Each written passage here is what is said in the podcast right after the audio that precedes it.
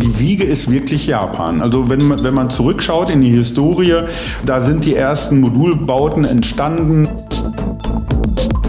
Für manche Bauaufgaben braucht es nicht dieses ganz Individuelle wissen wir ziemlich genau, was, äh, welchen CO2-Ausstoß hat und das ist die Grundlage zum Optimieren. Und wir können jetzt schon sagen, im Vergleich vom konventionellen zum Bauen, zum, zu unserer Art des Bauens mit optimierten Abfällen, also reduzierten Abfällen, optimierten Wegen, sind wir bei minus 50 Prozent CO2-Ausstoß. Ist der Immobilieros-Podcast von Immocom.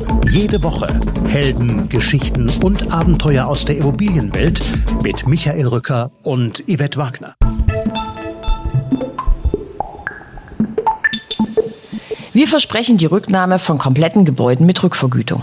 Bei diesem Satz hört jeder hin. Andreas Göbel verantwortet das Deutschlandgeschäft von Daiwa House Modular Europe. Nein, Samaritertum sei das natürlich nicht, sondern die Sicherung der Baustoffe von morgen. Und auch da hört jeder hin. Die Zeitersparnis beim Daiwa Modulbau liegt bei 50 Prozent. Ein Quadratmeter BGF im Hochbau kostet etwa 2000 Euro. Das ist Tetris oder Puzzlespielen für Große, sagt Andreas Göbel über Modulbau. Er spielte als Kind viel mit Lego und irgendwie sei das heute nicht viel anders, nur größer. Es geht in unserem Gespräch um das EU-weit größte Modulgebäude in Bochum, ein noch viel größeres Projekt in Berlin, um Individualität und den Einsatz von Modulbau im Bestand. Andreas machte einen kurzen historischen Abriss, spricht über das neue Werk in Berlin, das im ersten Schritt 50 Module am Tag produzieren soll. Ziel sind 220. Es geht um die Skepsis von Architekten gegenüber dieser Art zu bauen. Als studierter Architekt hat Andreas dazu eine klare Meinung. Außerdem reden wir über den Charme eines Kataloges, Angeln als Hobby und die Zukunft von Robotern. Bei Immocom sind keine Roboter am Werk, bei uns wird noch selbst recherchiert, deshalb unbedingt für unseren Newsletter anmelden unter immocom.com. Und jetzt viel Spaß mit Andreas.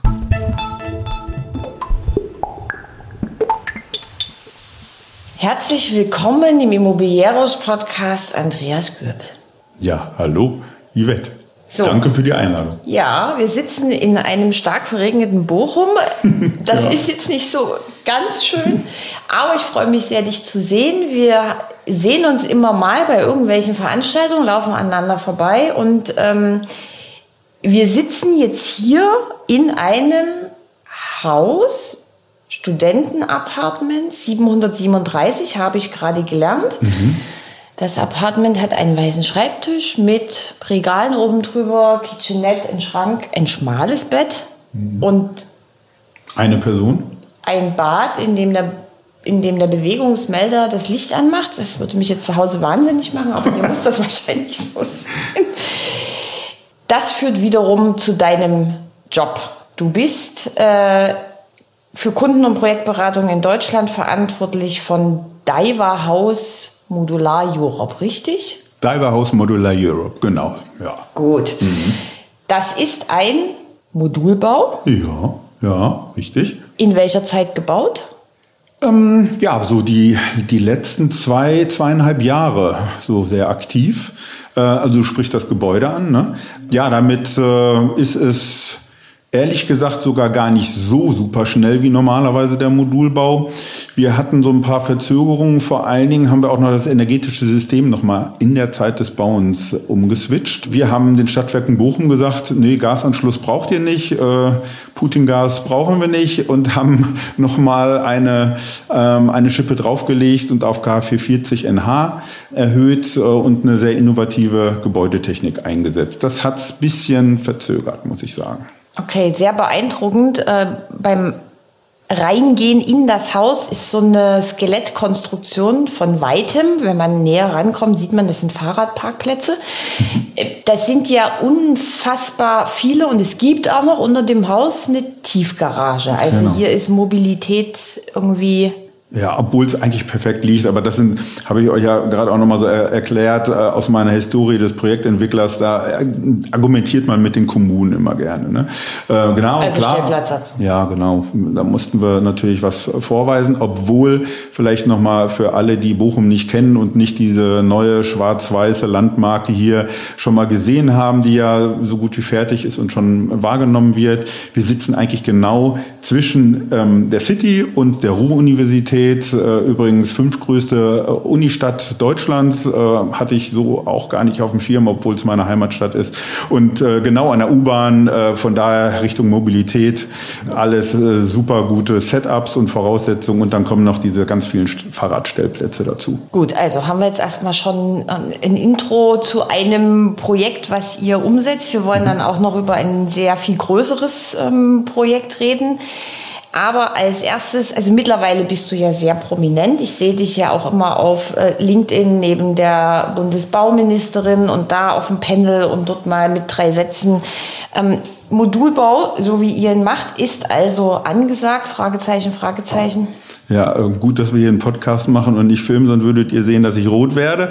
Äh, lieben Dank für die Blumen.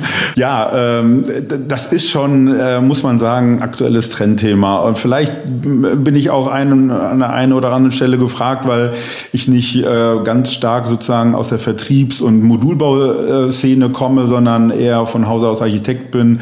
Lange Jahre äh, bei meinem ehemaligen Arbeitgeber auf der anderen Straßenseite, wo wir drüber schauen, bei der Bonuvia. Ähm, sozusagen auf Bauherrenseite den Modulbau kennengelernt habe und alle Vor- und Nachteile von den verschiedenen Systemen. Und von daher, vielleicht habe ich dann ein bisschen anderes Bild. Ähm, genau, und das ist absolutes Trendthema, vielleicht auch der einzige Rettungsanker, äh, den die Frau Geiwitz äh, so sieht, weil sie muss ja den äh, Wohnungsbau nach vorne bringen und äh, rudert ja mittlerweile von den 400.000 Wohnungen zurück. Es ist auf jeden Fall ein Baustein, ein, wie ich meine, ein wichtiger Baustein, damit wir nicht auf eine Wohnung Wohnungsnot zurudern. So, aber bevor wir jetzt näher in das Thema einsteigen, weil ich habe das ganz oft und es kommt auch immer oft und es wird auch manchmal in meiner Welt sehr eigenartig gebraucht. Bitte definier nochmal. ich frage das wirklich sehr, sehr gern. Modulares Bauen, serielles Bauen, weil viel, für viele ist das identisch, es ist ja aber nicht identisch. Und dazu kommt noch elementiert bauen. Gut, okay. Ne? Also, du, du, hast genau. jetzt zu jedem ich, drei Sätze. Ja, genau. Also, ich fange mal mit Modulbau an. Wir produzieren ganze Räume oder Raumteile in der Fabrik. Ich benutze gerne dieses Bild Lego. Wir, große Lego-Bausteine werden auf den Tieflader äh, zur Baustelle gebracht und da übereinander gestapelt. Das serielle Bauen ist eigentlich ein Überbegriff dafür, für wenn etwas ganz oft wiederholt wird. Theoretisch eine Reihenhaussiedlung vielleicht sogar konventionell gebaut, äh, wird von uns Architekten als serielles Bauen definiert. Und dann kommt noch das Elementiert Bauen. Äh, das ist sozusagen äh, vorgefertigte Wände, Decken ähm, in der Fabrik, sozusagen 2D nennt man es auch, vorfertigen und dann sozusagen mit mehr Arbeit zusammenzubauen, um da Gebäude rauszumachen. Sozusagen Fischertechnik. Okay, so das heißt jetzt hier in diesem Zimmer, in dem wir sitzen, Genau.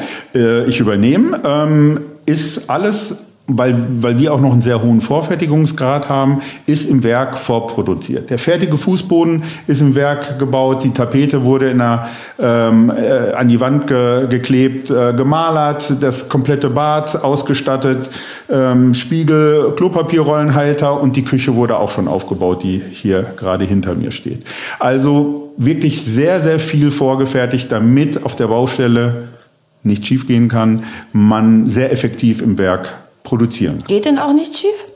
Nö, weniger du. Wenn, wenn so eine Qualitätskontrolle am Ende da ist und äh, der Peter in dem Hand sagt, ey, was hast du denn da gemacht, ähm, dann, ist, äh, dann darf der da noch mal ein bisschen nacharbeiten. Äh, aber ein, ein aus, durchgespieltes Team, ein, ein Team, was sich kennt und sich vielleicht auch ähm, ein bisschen schätzt, ähm, kann dann wirklich sehr gute Qualität schaffen. Gut, weil du jetzt so über Qualität und gut gesprochen hast. Es gibt ja nicht nur Befürworter dieser Art zu bauen. Ähm, ich sage jetzt mal ein paar Argumente. Also die Grundstücke sind viel zu individuell. Das eignet sich nicht für Modulbau. Das wird uns jetzt nicht wirklich helfen, weil der zu unflexibel ist. Bevor Modulbau flächendeckend etwas bringt, äh, vergeht noch viel Zeit, weil es muss eben in Masse produziert werden. Noch wird zu wenig produziert, noch trauen sich zu wenige, könnte man ja vielleicht ja, auch genau, sagen. genau. Modulbau ist immer noch zu teuer, eben weil er nicht auf so kleine Gegebenheiten reagieren kann. So, und jetzt bist du dran und darfst alle Gegenargumente bringen, die du hast. ähm, ja, will ich gar nicht so. Also ich, ich sage auch immer ganz fairerweise, äh, der Modulbau, wir haben uns ja fokussiert auf das Wohnen, Wohnen Plus. Wir machen auch Pflegeheime, wir machen betreutes Wohnen, wir machen Hotels, Studentenapartments. Äh, den, den Beweis sitzen wir gerade drin. Äh, das, das passt nicht immer. Wir lieben natürlich der Modulbau generell, das Orthogonale. Ne? Wenn du diese ähm, rechteckigen großen Lego-Bausteine zusammenbringst und ich äh, benutze äh, mal vielleicht dieses Bild des Puzzelns, ähm, wie wir früher auf dem Spielteppich gesessen haben und mit dem Achter, mit dem Sechser, mit dem Viererstein etwas zusammengebaut haben und den einen Tag eine Pflegeheim oder eine Krankenstation oder eine Polizeistation, ähm, dann hat, haben wir ja sozusagen auch das ähnliche Setup gehabt. Manche Kunden sind aber auch so begeistert von, von äh, den äh, Präsentationen und dem, dem Thema, dass sie sagen, oh, ich habe direkt fünf verschiedene, sechs verschiedene Grundstücke, können wir alle mal beleuchten. Da sage ich immer, gebt mir lieber nicht unbedingt die Top-Lagen, weil natürlich ich als Architekt und Projektentwickler weiß, dass äh, da der Bauherr, der zukünftige ja auch einfach ein bisschen mehr Geld dafür bezahlt hat für dieses Grundstück. Und der letzte Quadratzentimeter auszunutzen, ist oftmals ein Challenge. Ist es machbar? Ähm, aber es macht das Ganze natürlich ein bisschen teurer. Von daher so viel zum Thema Situation, Ausnutzen, Grundstück. Oftmals findet ja auch eine Kombination von konventionellem Bauen und modularem Bauen statt. Von daher ist da einiges machbar. Dann hattest du gerade angesprochen, ja, die Masse muss produziert werden. Ich glaube, da sind wir gerade in einer Phase, wo nicht nur wir, sondern auch andere Marktbegleiter gerade richtig investieren, um wirklich diese Kapazität zu schaffen. Vielleicht mal so als große grobe Orientierung vielleicht unser neues Werk, was wir ja stolz haben in, äh, in der Nähe von Berlin. Das wird ähm, im ersten Setup ungefähr 50 Module am Tag produzieren. Stell dir vor, 50 Module, guck mal, wir sitzen in so einem, das sind 50 Wohnungen für Studenten am Tag. Und Zielsetzung ist, so auf 220 zu kommen, wenn da alle Hallen funktionieren. Wenn das noch andere machen, ich glaube, da können wir Gas geben. Also da können wir Frau Geibitz ein bisschen unterstützen. Ja, und dann äh, das leidige Thema, was gar nicht so leidig ist, äh, Kosten. Äh, du, du erwähntest gerade, ist ja zu teuer. Sehe ich nicht so, wenn nämlich die Prozesse optimiert sind. Und wenn jemand das macht, so wie wir im Standard zu denken, dann kann das jetzt schon im Vergleich zum konventionellen Bauen, ich will nicht zu viel verraten, den Spannungsbogen aufhalten, kommen wir gleich vielleicht auch nochmal zu, äh, kann es auf jeden Fall preiswerter sein. Okay, also wir haben jetzt gelernt, du bist ein großer Lego-Fan. Du hast schon als Kind viel zusammengestapelt, ja, richtig? Ja, doch schon, das stimmt. Da war ich schon ein Hochstapler. So, bevor wir jetzt aber tatsächlich ein bisschen in die Tiefe gehen und vor allen Dingen auch ähm, euer größtes Projekt, äh, zumindest in Deutschland, beleuchten, erzähl doch bitte mal ein bisschen was zu Daiwa House, also dass wir uns eine Vorstellung ähm, machen können, was macht ihr in Deutschland, seit wann seid ihr in Deutschland und es ist ja irgendwie weder das japanische Aktienhaus noch, ähm, als ich das erste Mal danach suchte, kam ich irgendwie zu Angelbedarf. Angelbedarf, genau, da werde ich auch oftmals angefragt, ja genau, da sieht man direkt, wer... Du, du wirst für Angelrouten angefragt. Ja, ja, oder, oder Kunden kommen, ja, ist das auch derselbe Konzern, der, der meine Angelroute gemacht hat? Äh, dann, dann weiß ich direkt, was dessen Hobby ist, ne? Äh, genau, ähm, so ist das. Wir wollen jetzt aber über Immobilien und Genau, genau. Äh, vielleicht, äh, und danke, äh, dass du nochmal nachfragst, ähm, weil ich kann auch niemanden Vorwurf machen, wenn er Diver House noch nicht kennt, ist trotzdem der siebtgrößte Baukonzern der Welt und sogar größter in Sachen vorgefertigten Bauen. Ist halt auf dem europäischen Markt noch nicht so wirklich bekannt. Das ist in Australien, in Asien, in Amerika anders. Europa war noch eine weiße Landkarte und da haben sie sich wahrscheinlich so vor drei, vier, fünf Jahren umgeschaut, gesagt, ja, wie machen wir diesen Markteinstieg, wie, wie, ähm, wie schauen wir, dass diese Landkarte nicht mehr weiß bleibt und hatten, haben sich ein bisschen leichter gemacht, haben den Marktführer für modulares Bauen aus Holland übernommen.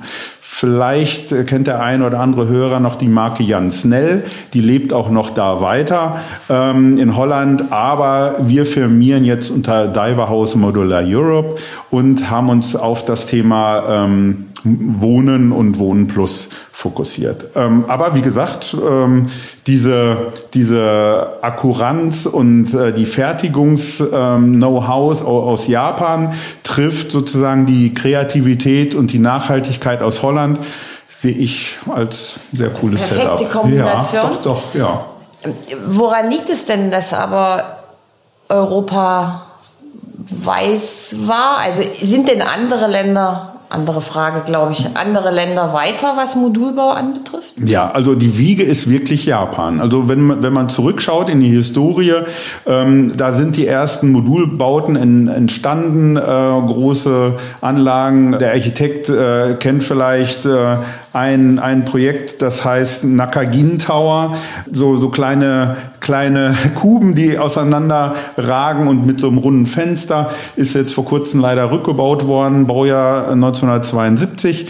Also der Modulbau, sagt man allgemein, kommt aus Japan, ähm, ist hier in der Gegend schon viel verbreiteter, eher in den nördlichen Ländern, also sprich Skandinavien, in den Niederlanden auch. Ähm, also da gibt es vielleicht noch mehr Marktteilnehmer als hier.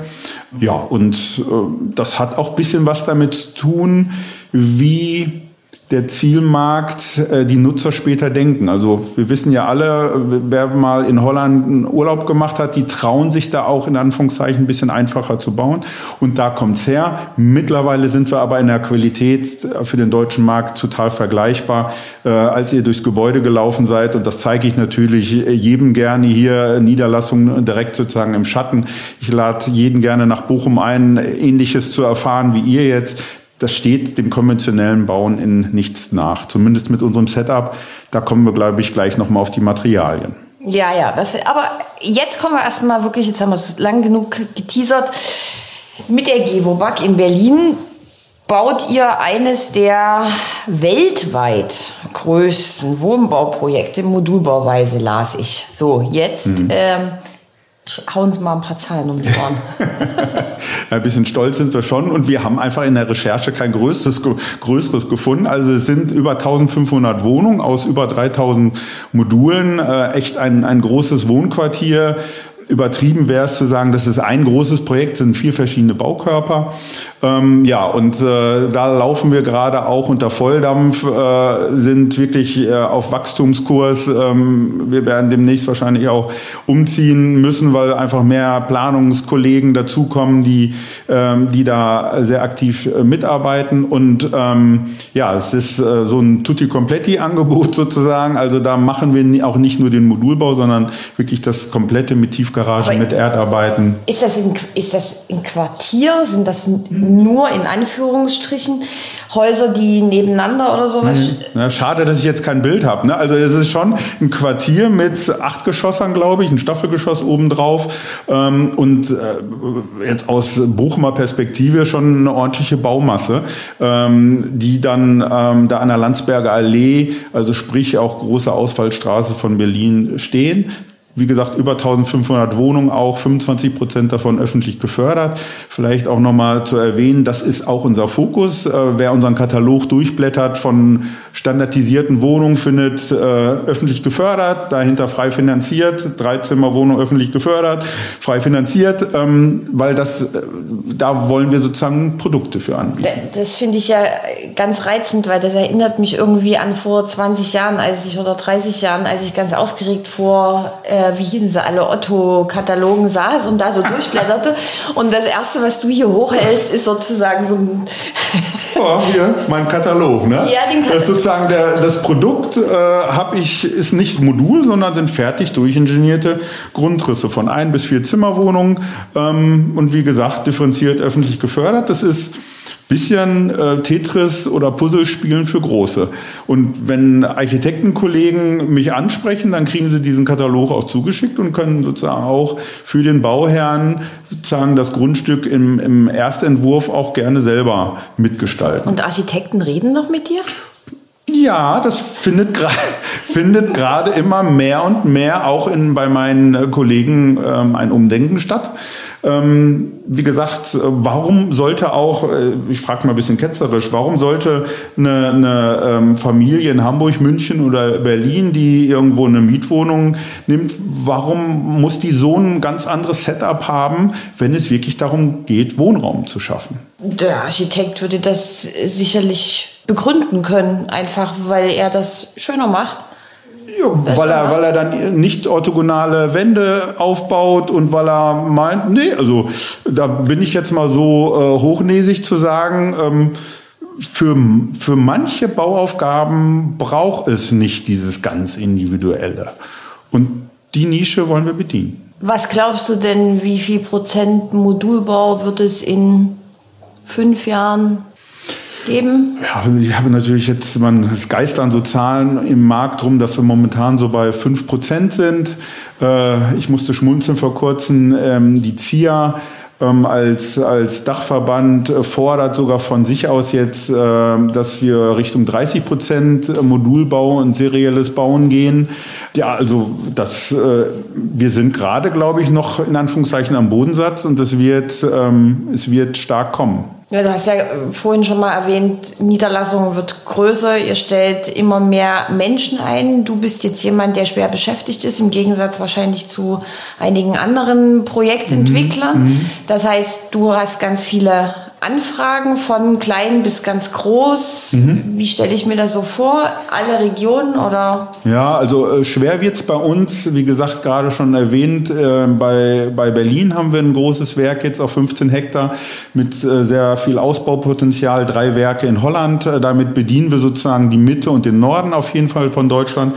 Ähm, von den Entfernungen, Transportentfernungen wird so ab Nürnberg nach unten äh, bisschen schwieriger. Da müsste dann schon wirklich ein sehr cooles Projekt passend äh, kommen. Ja, das sind so unsere Regionen und äh, du erwähntest gerade so die Größe. Wenn man wirklich über so ein Produkt wie, wo wir heute drin sitzen, Studentenapartments, da fängt so mit 50 Einheiten an. Interpretiert in normale Geschosswohnungen äh, sind das dann so 20 bis 25 Wohneinheiten. Da startet es bei uns. Ah, okay. Das ist jetzt also gar geht, nicht ne? so groß. Ja, ist gar nicht so groß. Ja, ja, ja. ja. Transportwege denke ich direkt an Nachhaltigkeit, weil das mhm. ja auch mhm. immer ein großes Thema. Ne? Du mhm. produzierst in Berlin und fährst mhm. dann mit großen LKWs einmal durch die mhm. ganze Republik, dann hättest du es wahrscheinlich auch konventionell bauen können. Mhm. Ähm, sind denn diese Module zweit-, drittverwertbar? Also kann ich dann eben auch wie beim Lego-Spiel sagen, ich baue jetzt alles wieder auseinander und wie verwerte ich das dann? Mhm, mhm, genau, deswegen benutze ich das Bild immer so mhm. gerne. Vielleicht aber noch mal einmal kurz auf die Transportwege.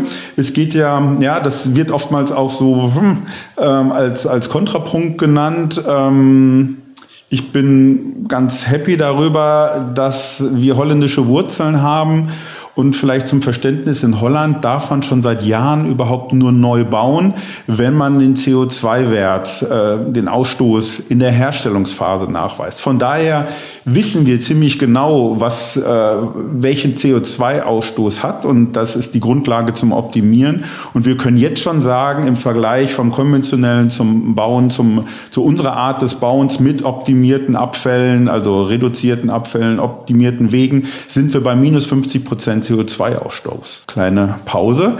Das ist, äh, finde ich schon sozusagen als, als Beiwerk ist das eine, eine prima Sache. Du erwähntest aber gerade das, was mich ehrlich gesagt am meisten antreibt und wo du, wozu der Modulbau wirklich prädestiniert ist, nämlich das Thema Reuse, also wie weiter nutzen.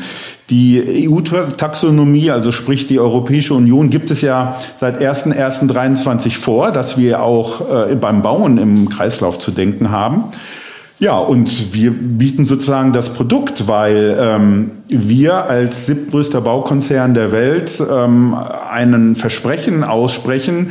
Äh, als ich mit Frau Geiwitz auf dem Podium in Berlin saß, ging ein kleines Raun durchs Publikum, ähm, dass wir wirklich eine Rücknahmegarantie nach 60, 70, 80 Jahren von kompletten Gebäuden aussprechen, sogar verbunden mit einer Rückvergütung machen wir natürlich auch nicht nur ähm, aus samariterischer Sichtweise, sondern wir werden uns natürlich damit die Baustoffe der Zukunft sichern. Und das geht natürlich nur, und jetzt kommen wir wieder auf den Achter, Sechser und Viererstein bei Lego früher, wenn ein Standard hinterlegt ist. Und den haben wir halt konzipiert. Der ist sozusagen Teil dieses Kataloges. Und, da ähm, war er wieder. Genau, da war er wieder. Und äh, da, das ist sozusagen das Setup, um diese Rücknahmegarantie, dieses Cradle to Cradle auf den Schultern des Herstellers. Das heißt also, ihr baut ein Haus. Mhm.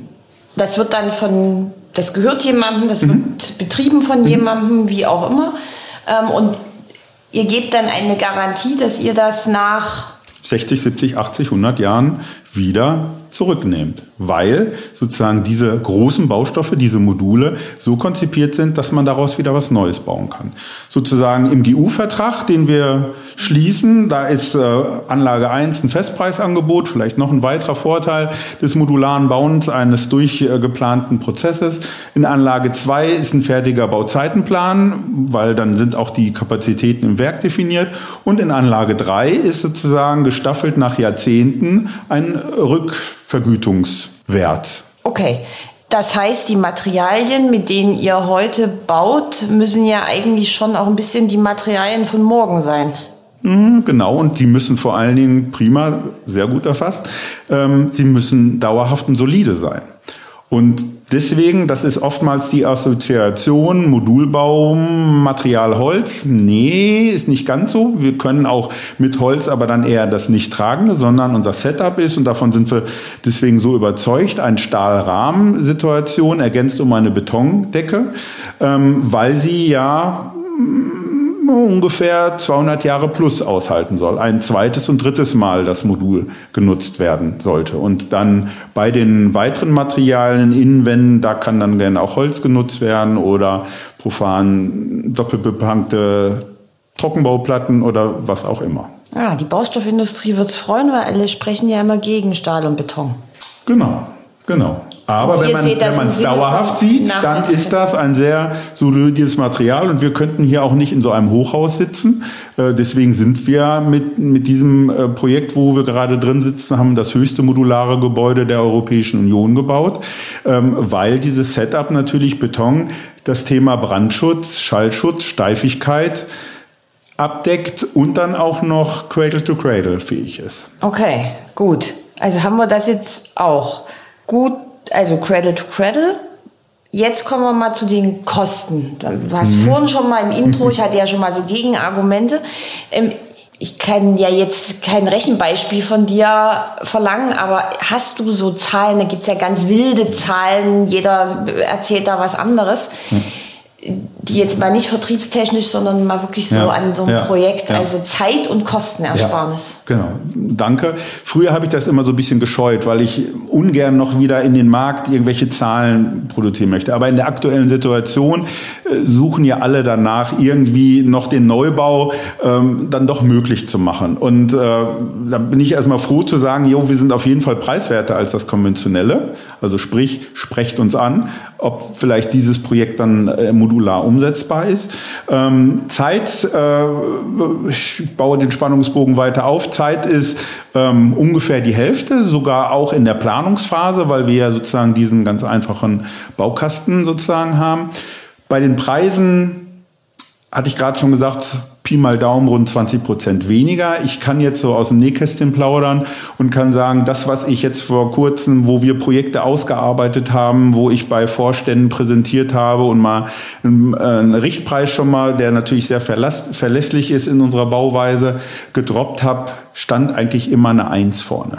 Für ein Quadratmeter pro, äh, ein Quadratmeter BGF-Fläche des Hochbaus. Sozusagen, wir lassen jetzt mal die Erde und die Erdarbeiten und Fundamente außen vor. Für den kompletten Hochbau kostet ungefähr ein Quadratmeter BGF-Fläche. Äh, das ist ja dann nicht die Nutzfläche, sondern sozusagen All-in. Ähm, kann und kostet um die 2000 Euro darunter auch gut möglich, ähm, ja, für ein komplett nutzbares Gebäude, beziehbares Gebäude.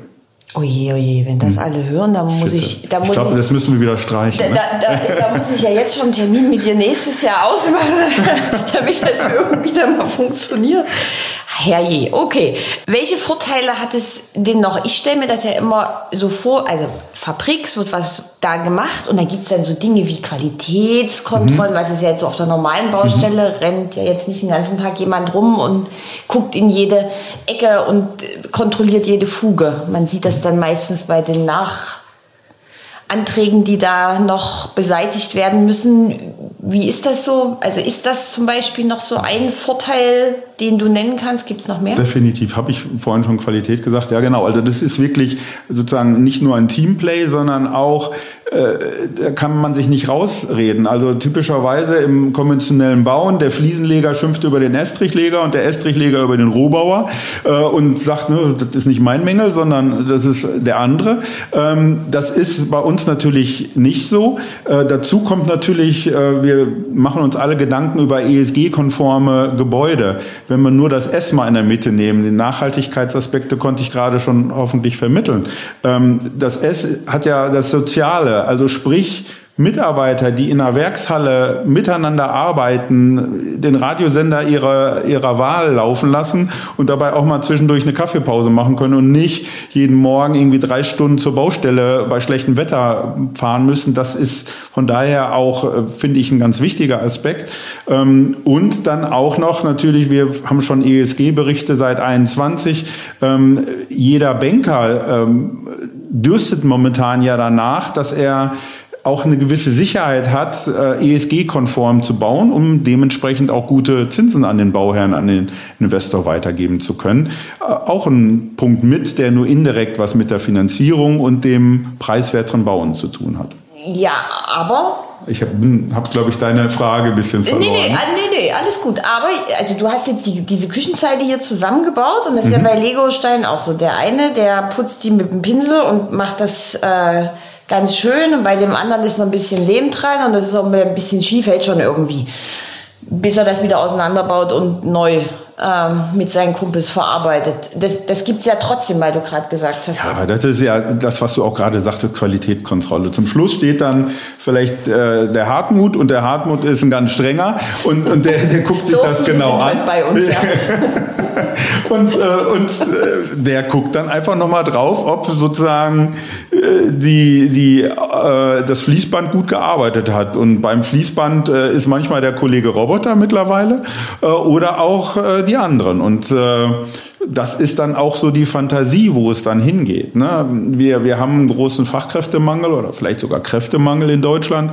Ähm, warum dann nicht über so eine andere Art des Bauens wirklich diese Fachkräfte zuführen für die, Pro, für die Prozesse, für diese Doings in der Fabrik, ähm, die vielleicht auch gar nicht so attraktiv sind für, für Mitarbeiter selber zu machen, also Schweißroboter und Co. Ähm, ich habe interne Videos von den japanischen Werken gesehen, wo wir uns natürlich noch ein bisschen was abschauen können. Ähm, da sind Hallen so groß wie VW und Audi und äh, die Roboter flitzen umher und man sieht nur noch ein paar Leute, die Qualitätskontrolle machen und die vielleicht Dämmung irgendwo in eine Wand reindrücken. Ansonsten ist da sehr viel automatisiert.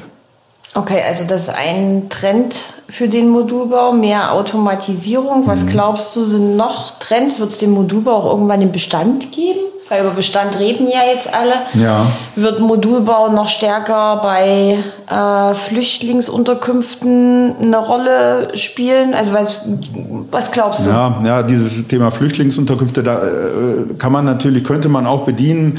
Ähm, dann ist man bloß immer bei sehr einfachen Gebäuden und äh, da mag ich ungern sozusagen die Verbindung zu unserem Art des Denkens und Modulbaus äh, aufmachen, weil weil es so nach einem sehr einfachen äh, Bauen sich anhört äh, klar kann man auch höherwertige Flüchtlingsheime machen, äh, kein, Thema. Ähm, ja, wo geht der, der Trend noch hin? Also ich glaube auch, äh, selbst im konventionellen Bauen äh, werden, wird Kollege Roboter auch noch demnächst mehr machen, sei es äh, Wände äh, spritzen oder äh, vielleicht auch äh, was vorfertigen, Nasszellen oder was auch immer. Äh, dann gibt's ja auch noch diese aktuelle Tendenz äh, mit 3D-Druckern ähm, äh, Gebäude ist, ist zu bauen. ist das noch Tendenz. Ja, also, meine also für mich ist, vorbei, für mich ist es ehrlich gesagt, ja, vielleicht war es auch so ein bisschen marketingmäßig, aber für, für mich ist es, äh, ist es natürlich auch eigentlich nur, nur in Anführungszeichen Rohbau, der dann damit erstellt wird. Ne? Also da, da gab es mal zwei, drei ambitionierte Versuche, wo dann auch mal ein Haus stand und ansonsten mhm. haben sich alle irgendwelche Sonnenbrillen gedruckt. Aber also jetzt Häuser gab es ja jetzt relativ. Ja, also das wird auch ein bisschen seinen Marktanteil finden, aber ich glaube äh, nicht im Vergleich zum Modulbau ähm, oder dem, dem elementierten seriellen Bauen. Ne? Das äh, ist vielleicht aus meiner Perspektive ganz subjektiv, äh, ist eine andere Liga. Und Bestand? Ah, genau, du erwähntest Bestand. Ähm, da muss ich oftmals absagen, wenn es um Aufstockungsthemen geht. Dafür sind wir halt zu schwer. Ähm, da verweise ich auf die Kollegen, äh, die dann doch wirklich mit Holz bauen. Ähm, ansonsten gibt's ganz äh, lustige Projekte, wo ich gerade auch äh, zu angefragt und eingeladen wurde, sozusagen vorhandene Betonskelettbauten, die schon entkernt sind, äh, mit Modulen zu füllen, äh, sozusagen wie vorhandene Regale, da Module reinzustellen. Das passt nicht ganz zu unserem standardisierten, ja, wieder 8er, 4er Lego-Baustein. Äh, da ist das nicht so zutreffend bei Modulherstellern, die vielleicht sehr individuell machen wollen oder wir vielleicht auch demnächst wird es uns auch ziemlich egal sein, was das Modulmaß ist. Ähm, und wir können ja jetzt auch schon trapezförmige ähm, Module machen, aber ähm, wenn dann später mehr, äh, mehr automatisiertes und sozusagen ähm, vom, vom BIM-Modell wirklich zur Fertigung alles äh, automatisch passiert, dann ist, äh, ist da wieder eine höhere Freiheit da. Äh, momentan bei unserem Setup würde ich das so nicht sehen. Ähm, und deswegen habe ich auch zum Beispiel dieses, trotz, trotzdem es sehr interessant war, dieses Regalprojekt sozusagen abgesagt und gesagt, nee, das passt für uns, für uns so nicht. Und schwupps hatten wir schon noch einen neuen Trend also individuelleren Modulbau, mhm. trapezförmig und oh. anders wie gesagt, können wir jetzt auch, keine Ahnung, wenn, wenn ein Gebäude irgendwo aufhört, das hauptsächlich ein Standard ist und da kommt eine Straße, die ist aber nicht im 90-Grad-Winkel, sondern im 72,5 und da will man das Gebäude äh, dran ausrichten und sagen, äh, die Abstandsflächen sollen funktionieren, dann machen wir auch die letzten Module, machen wir trapezförmig. Dann haben die halt nicht diese Rücknahmegarantie, ähm, äh, nehmen wir trotzdem wahrscheinlich zurück, aber ähm, ne, das, äh, dann, dann sind die individuell fertig. ja, wir, wir, würden dann die Garantie für den ganzen Hochbau sprechen. Aber dann ist das ja nur ein ganz gewisser Teil äh, und ähm, eine sinnige Ergänzung. Gut. Lieber Andreas, dann äh, vielen Dank für mhm. das sehr unterhaltsame Gespräch. Äh, wir haben viel über Lego geredet, hat mir sehr, sehr viel Spaß gemacht und ich melde jetzt schon einen Termin für nächstes Jahr an im Werk in Berlin. Mhm. Da gehen wir dann durch und dann feiern wir zusammen Premiere. Dann machen wir das erste Mal einen Immobilieros-Podcast im Laufen mhm. mit den ja, Mikros und laufen dort durch das Werk und unterhalten uns so ein bisschen und du erklärst ein bisschen und ich stelle komische Fragen. Sehr gerne. Und ich lade wirklich alle ein, mal in Bochum vorbeizukommen, weil äh, der Modulbau muss auch noch ein bisschen ähm, sozusagen erlebbar werden, werden und warum nicht. Aber findest du nicht, dass der sowieso schon in aller Munde ist? Oder, ja, oder aber, aber weißt du, es, nur viele, viele trauen sich nicht. Das ist einfach, die, wir, wir sind in einer sehr konservativen Branche und da muss man das einmal erleben, um sich dann zu trauen, auch modular zu planen und zu denken. So, also Einladung nach Bochum steht. Ja. Ähm, vielen Dank nochmal für das Gespräch und bis ganz bald. Ganz lieben Dank für die Einladung, Yvette. Bis dann.